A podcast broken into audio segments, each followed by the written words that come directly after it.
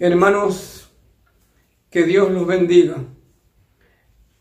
El tema para hoy tiene que ver con el trato, el trato de Dios. Abran su Biblia en el libro de Job, capítulo 1, versículo 1. Job 1.1. Dice así la palabra de Dios. Hubo en tierra de Uz un varón llamado Job y de este hombre perfecto, recto, temeroso de Dios y apartado del mal. Oremos. Padre Santo y Dios de misericordia, te ruego en el nombre de tu Hijo nuestro Señor Jesucristo, que en esta hora nos ministres, nos hables por medio de tu palabra Quiero pedir la anuencia de tu Espíritu Santo para que nos ayude en esto. Padre, gracias por tu iglesia. Gracias por tu palabra. Y gracias por bendecirnos. En el nombre de Jesús. Amén. Ustedes observen, hermanos, que este versículo 1 de Job 1 empieza eh, enumerando las cualidades humanas, las cualidades del carácter de Job. Dice que era perfecto, maduro en sus emociones y en su espiritualidad, que era recto, dueño de una conducta intachable e insobornable. También dice que era temeroso de Dios, o sea, sabio, ya que la palabra de Dios dice que el principio de la sabiduría es el temor de Jehová. Pero lo más extraordinario del carácter de este varón es que dice que era apartado del mal. Hermanos, esto significa que este varón jamás hizo lo malo. Jot amaba a Dios. Y como resultado de este amor a Dios, el Altísimo lo había bendecido en todo sentido. Sin embargo, Job fue objeto de una prueba, una prueba que lo llevó al clímax del sufrimiento. La vida de Job se tornó en el centro de una contienda, de una guerra, diría yo, entre el bien y el mal.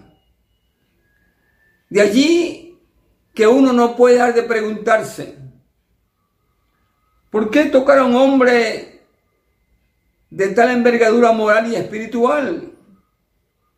¿Por qué arruinarlo para probar su integridad?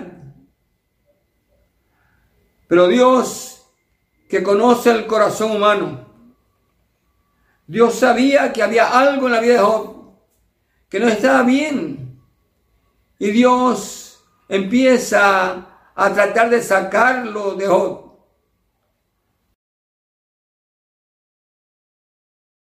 Job 1, 6 al 8. Vamos a leer esto, hermano. Un día vinieron a presentarse delante de Jehová los hijos de Dios, entre los cuales vino también Satanás. Y dijo Jehová a Satanás, ¿de dónde vienes? Respondiendo Satanás le dijo, de rodear la tierra y de andar por ella. El enemigo rodea este mundo. Dice la misma palabra que anda como león rugiente buscando a quien devorar. Jehová le dijo a Satanás, ¿no has considerado mi siervo Job que no hay otro como él en la tierra, varón perfecto y recto, temeroso de Dios y apartado del mal? Hermanos, llama la atención que no es Satanás el que empieza a tomar la iniciativa en esta contienda, sino que es el mismo Dios. Dios con satisfacción inocultable le dice a Satanás, ¿no te has fijado en la vida de mi siervo? Y muestra a Satanás su evaluación de Job perfecto, recto, temeroso de Dios y apartado del mal. Pero aquí empieza, hermano, la crisis para Job.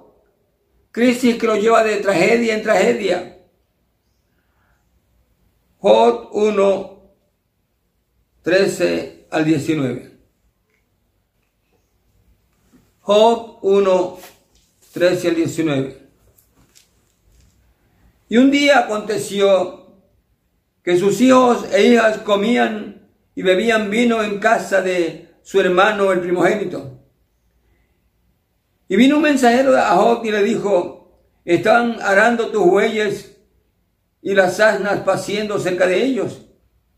Y acometieron los sabeos, los tomaron y mataron a los criados a filo de espada. Solamente escapé yo para darte la noticia. Verso 16.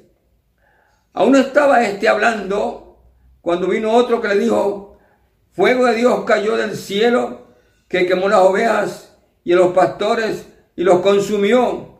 Solamente escapé yo para darte la noticia. Verso 17. Todavía estaba este hablando. Vino otro que le dijo, los caldeos hicieron tres escuadrones y arremetieron contra los camellos y se los llevaron y mataron a los criados a filo de espada. Solamente escapé yo para darte la noticia. Entre tanto que éste hablaba, vino otro que dijo, tus hijos y tus hijas están comiendo y bebiendo en casa de su hermano el primogénito. Y un gran viento vino del lado del desierto y azotó las cuatro esquinas de, de la casa, la cual cayó sobre los jóvenes y murieron. Y solamente escapé yo para darte la noticia. Hermanos, para tener conciencia de esta tragedia, vamos a ponerla en un contexto moderno. Vamos a usar un, un nombre ficticio. Ricardo. Ricardo era un hombre muy rico, de un carácter noble, que ayudaba a sus semejantes. Ricardo era recto en su proceder. De pronto mueren sus tres hijos en un accidente. En el acto sus casas se queman. En el acto sus empresas quiebran y en el acto su esposa lo abandona. Hermanos, muchas veces las pruebas que traen o conllevan sufrimiento conducen al creyente a preguntarse, ¿por qué a mí, Señor? Soy tu siervo, no hago mal a nadie, ayuda a mis semejantes, ¿acaso es esta mi paga? Hermanos, generalmente, como seres humanos, reaccionamos de esta manera. Pero Job no reaccionó así. Su respuesta ante tanto sufrimiento ha asombrado a generaciones por su gran ejemplo de integridad. En el versículo 21, Job 1.21 dice, desnudo salí del vientre de mi madre Desnudo volveré, a Dios. Dios me dio, Dios me lo quitó. Sea pues el nombre de Jehová bendito. Hermanos, Satanás probó el templo espiritual de este varón y se estrelló con semejante integridad. Pero la batalla entre el bien y el mal seguía su curso, su proceso. Vamos a Job capítulo 2 versículo 3 en adelante. Job capítulo 2, 3 al 8. Y Jehová dijo a Satanás, ¿no has considerado a mi siervo Job que no hay otro como él en la tierra, varón perfecto, recto y temeroso de Dios y apartado del mal, y que todavía retiene su integridad, aun cuando tú me incitaste contra él para que lo arruinara sin causa? Esto le dijo Dios a Satanás. Y Satanás responde,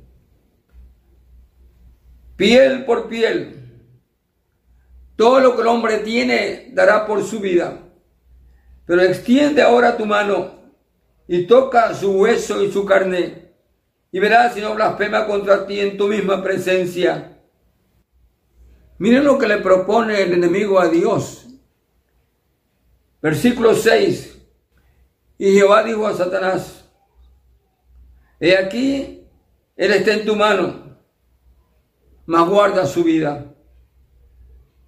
Entonces salió Satanás de la presencia de Jehová e hirió a Job, perdón, con una sarna maligna de la planta del pie hasta la coronilla de la cabeza. Dios permitió a Satanás tocar el cuerpo de Job con una terrible sarna que lo cubría desde su cabeza hasta los pies. Hermanos, ya esto, ya esto parecía demasiado. No solo había tocado Satanás los bienes materiales de Job, no solo había asesinado a sus hijos, sino que ahora toca su cuerpo y de qué manera.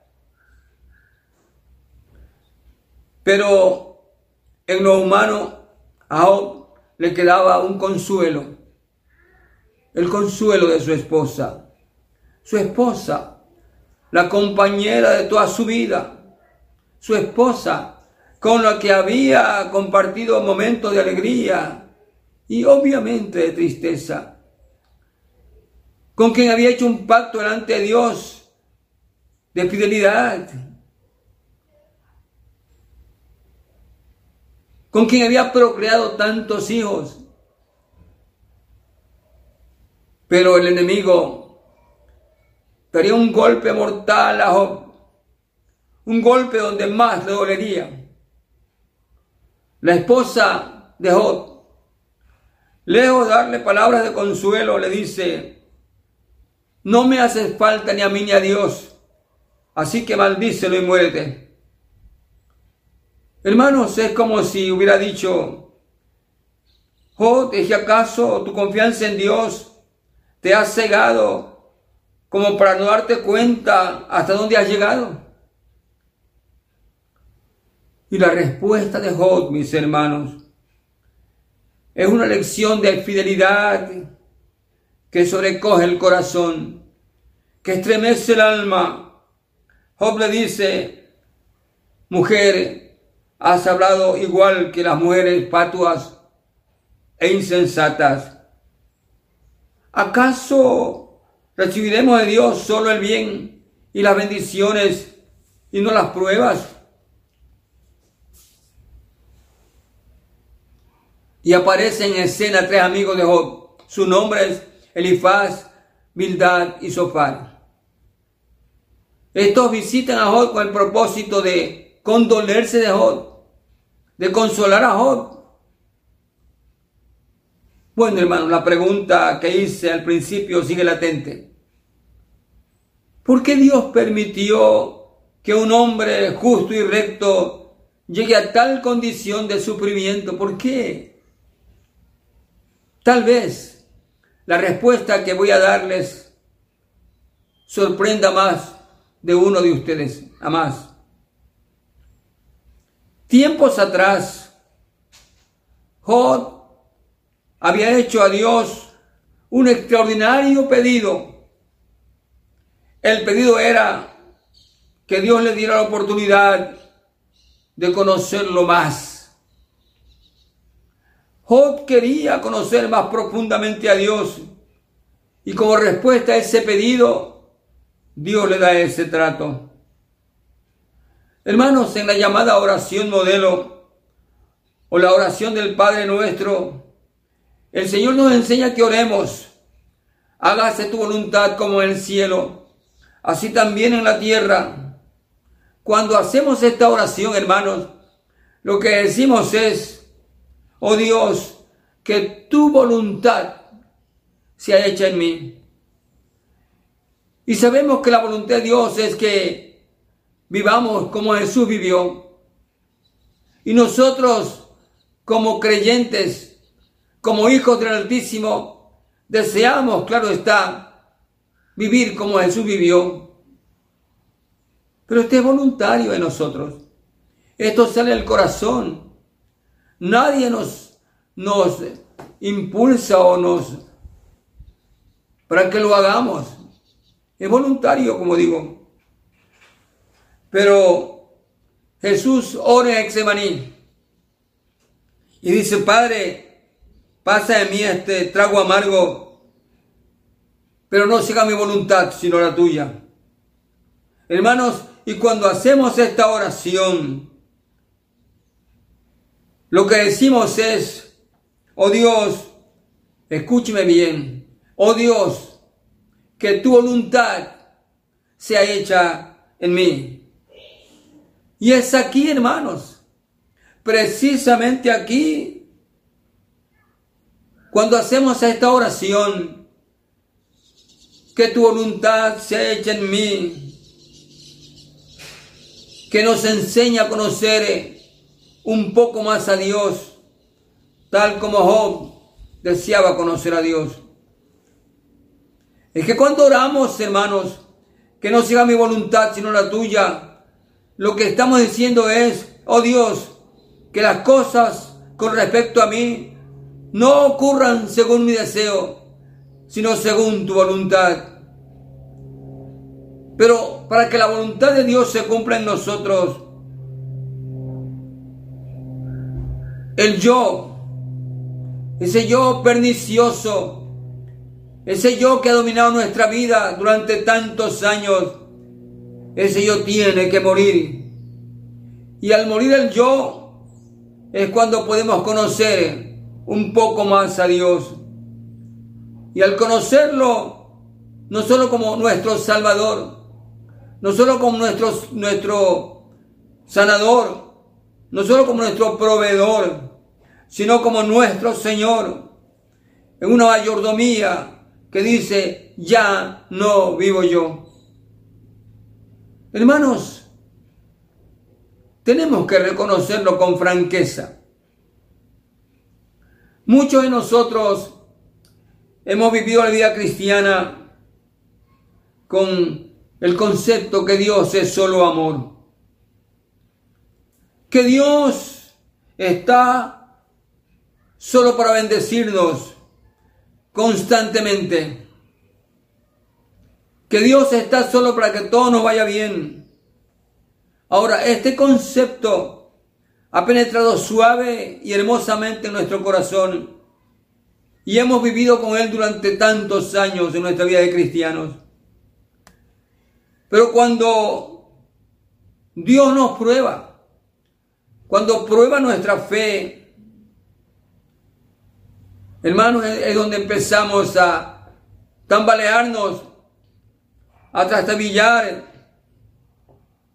Y nos preguntamos con insistencia, ¿por qué a mí, Señor? ¿Es que acaso no me amas? Oh, mis hermanos, ustedes y yo conocemos perfectamente que Dios nos ama. Pero Dios quiere que crezcamos que maduremos, que nos desarrollemos espiritualmente para que le sirvamos con eficacia. Pero no nos vamos a desarrollar espiritualmente, no vamos a crecer espiritualmente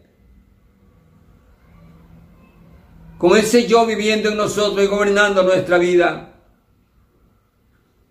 Con ese concepto erróneo donde manda mi yo y no Jesús como el Señor. Hermanos, les diré algo muy hermoso. Escúcheme bien. Cuando Dios empieza a tratar con nosotros a través de las pruebas,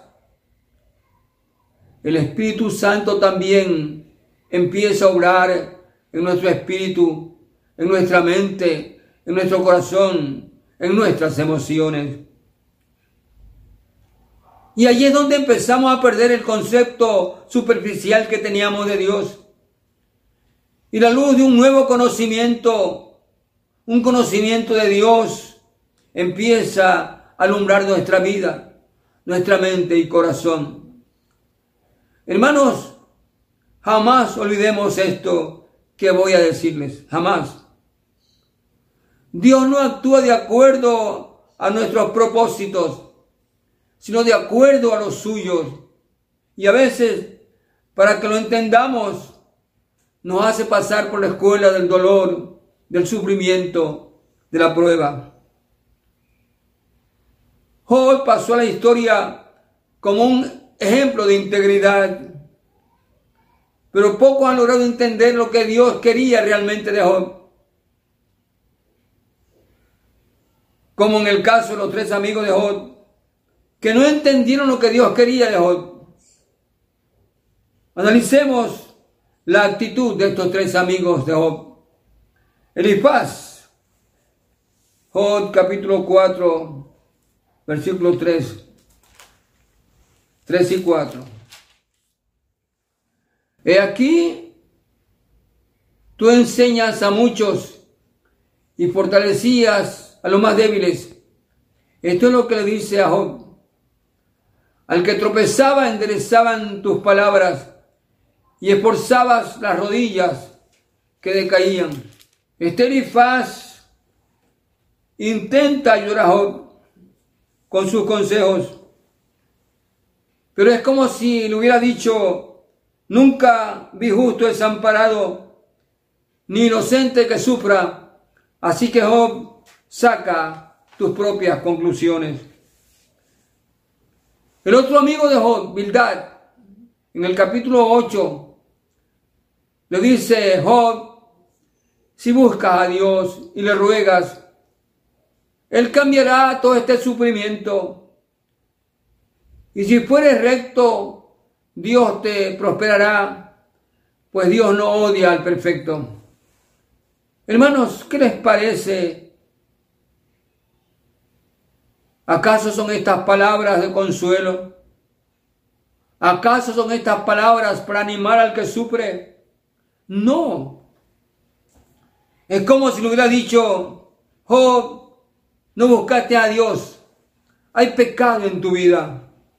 El otro amigo, Sofar, en el capítulo 11, versículo 3 de Job. Bueno, este amigo llega al colmo, pues acusa a Job de ser fatuo y fanfarrón. Le dice, ¿Harán tus falacias callar a los hombres? ¿Harás escarnio y no habrá quien te avergüence?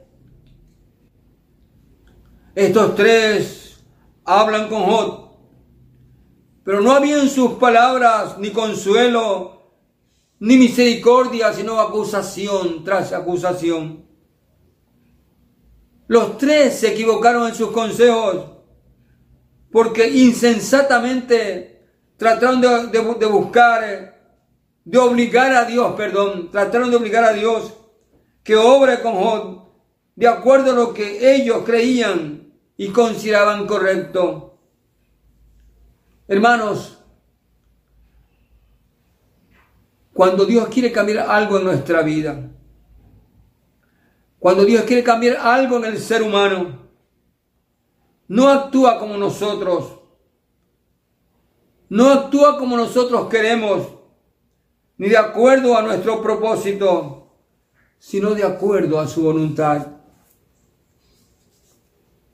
Volviendo a Job, había algo en este varón recto y temeroso de Dios que según el Altísimo no estaba bien. Era algo que ni el mismo Job se había percatado. Hermanos, hay cosas en nosotros que según Dios no están bien. Estas cosas están profundamente arraigadas, donde nadie, ni siquiera nosotros mismos nos damos cuenta. Y a veces, hermanos, a veces Dios usa métodos dolorosos para sacar de nosotros estas cosas. Es que Dios no tiene reglas para tratar con nosotros. Con Pedro trató de una manera, Con David de otra manera. Con Pablo de otra manera. ¿Recuerdan el aguijón de Pablo? Y con Job de otra manera. Pero, ¿cuál era el problema que Dios quería sacar de la vida de Job? En los capítulos 40 y 41 aparecen los nombres de dos monstruos, Behemoth y Leviatán. Estos dos nombres, Behemoth y Leviatán, en la simbología oriental representan el origen y la causa del problema de Job. Behemoth representa la autosuficiencia y Leviatán representa el amor propio de Job. En el capítulo 27 de Job, este capítulo 27 describe estas dos fuerzas destructoras que no dejan ver a Job lo que Dios quería de su vida. Hermanos, observen detenidamente las palabras salidas de la Job en el capítulo 13, versículo 15. He aquí, dice Job, aunque Dios me matare, en él esperaré. No obstante, defenderé delante de él mis caminos. ¿Qué estaba diciendo Job, hermanos? Lo que dijo fue, Dios, puedes acabar conmigo. Así que no me queda más que defenderme frente a frente. En solo seis versículos, Job usa más de 14 veces las palabras yo, mi y mío. En definitiva, lo que Dios dijo fue, deja caer tu ira sobre mí, que yo puedo resistir. Hermanos, esta autosuficiencia es lo que Dios quería sacar de la vida de Job. La misma actitud tuvo Pedro en el Nuevo Testamento cuando dijo, los demás te negarán, pero yo jamás, Señor. Hermanos, a Dios no le agrada nuestra autosuficiencia. No le agrada que pasemos la prueba con el ego hinchado. Dios busca en nosotros que nos quebrantemos ante su presencia, que nos humillemos, que clamemos por su misericordia. Un reconocimiento que solo somos vasos de barro. Que digamos, oh mi Dios, no tengo fuerzas, no sé qué hacer, mas a ti vuelvo mis ojos.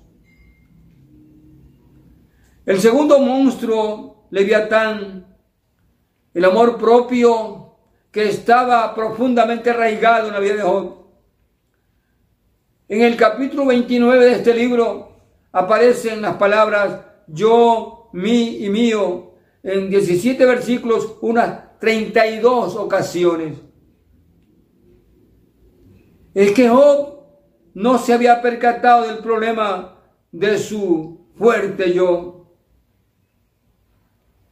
Es que el yo es tan sutil que no nos damos cuenta mas Dios sabe cuán arraigado lo tenemos. Job 41, capítulo 41, versículos 1 y 2. Aquí el monstruo desafía todo método convencional para apresarlo. Hermanos, al orgullo no se lo vence con métodos humanos, sino humillándonos, quebrantándonos delante de Dios, para que el Espíritu Santo obre nuestras vidas. Cuando una persona se viste de orgullo, de amor propio, nada bueno puede penetrar en esa persona. En el capítulo 38 de Job, Dios trata con Job de modo personal habla con Job y lo convence de su ignorancia, lo convence de su desconocimiento, le hace preguntas y Job comienza a ablandarse. Finalmente Job se percató de algo que él no se había dado cuenta y que lo había acompañado durante toda su vida.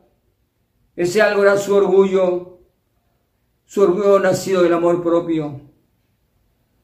Job 42, versículos 2 al 6. Job 42, versículos 2 al 6. Estoy buscando en mi Biblia versículos 2 al 6. Dice el versículo 2, yo conozco que todo lo puedes y que no hay pensamiento que se esconda de ti. Esto le dice Job a Dios. ¿Quién es el que oscurece el consejo sin entendimiento? Por tanto, yo hablaba lo que no entendía, cosas demasiado maravillosas para mí que yo no comprendía. Oye, te ruego, dice y hablaré, te preguntaré y tú me enseñarás. De oídas te había oído, mas ahora mis ojos te ven, por tanto me aborrezco y me arrepiento en polvo y ceniza.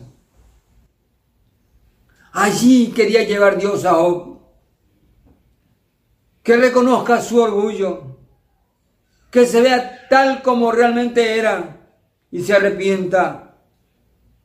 Otros lo miraban como un hombre intachable. Dios lo miraba tal cual era. Hermanos, es que Dios nos mira tal como somos. Hermanos, nunca olvidemos que el orgullo, esto es la autosuficiencia y el amor propio, no solo que no le agradan a Dios, sino que no dejan obrar con libertad al Espíritu Santo. Esta revelación no era para condenar a Job, sino para liberarlo igual con nosotros. Cuando el orgullo de la autosuficiencia, del amor propio son destruidos, todo temor se va y la paz de Dios viene abundantemente sobre nosotros. Cuando Job reconoció su pecado, Dios lo reivindicó con creces, le dio una familia más numerosa, mayores riquezas, trató con los amigos de Job. Hermano, yo lo invito a que cierre sus ojos, sus ojos, por favor. Cierre sus ojos. Hermanos, en esta hora, cada uno de nosotros está siendo pesado una balanza divina. Preguntémonos, ¿Estamos dispuestos a pedirle a Dios que haga en cada uno de nosotros lo que nosotros mismos no podemos? Ore conmigo, hermano. Ore conmigo. Dígale, Padre Celestial, Padre Santo, perdónanos porque a veces no sabemos lo que hacemos. Padre Santo, ayúdanos por medio de la obra del Espíritu Santo, a que comprendamos en toda su magnitud el alcance de tu amor, para que podamos amar como tú nos amas. Señor Jesús, Rey de Reyes, Maestro bueno, ayúdanos a ser hombres y mujeres de misericordia. Espíritu Santo, que tu palabra recibida hoy por tu pueblo afecte positivamente nuestra manera de vivir. Padre, que las personas que nos rodean puedan palpar en nuestro testimonio tu amor y tu misericordia. Padre, gracias por ver en mí lo que yo no veía. Espíritu Santo, enséñanos a ser humildes en el precioso nombre de Jesús. Amén y amén. Dios les bendiga, hermanos.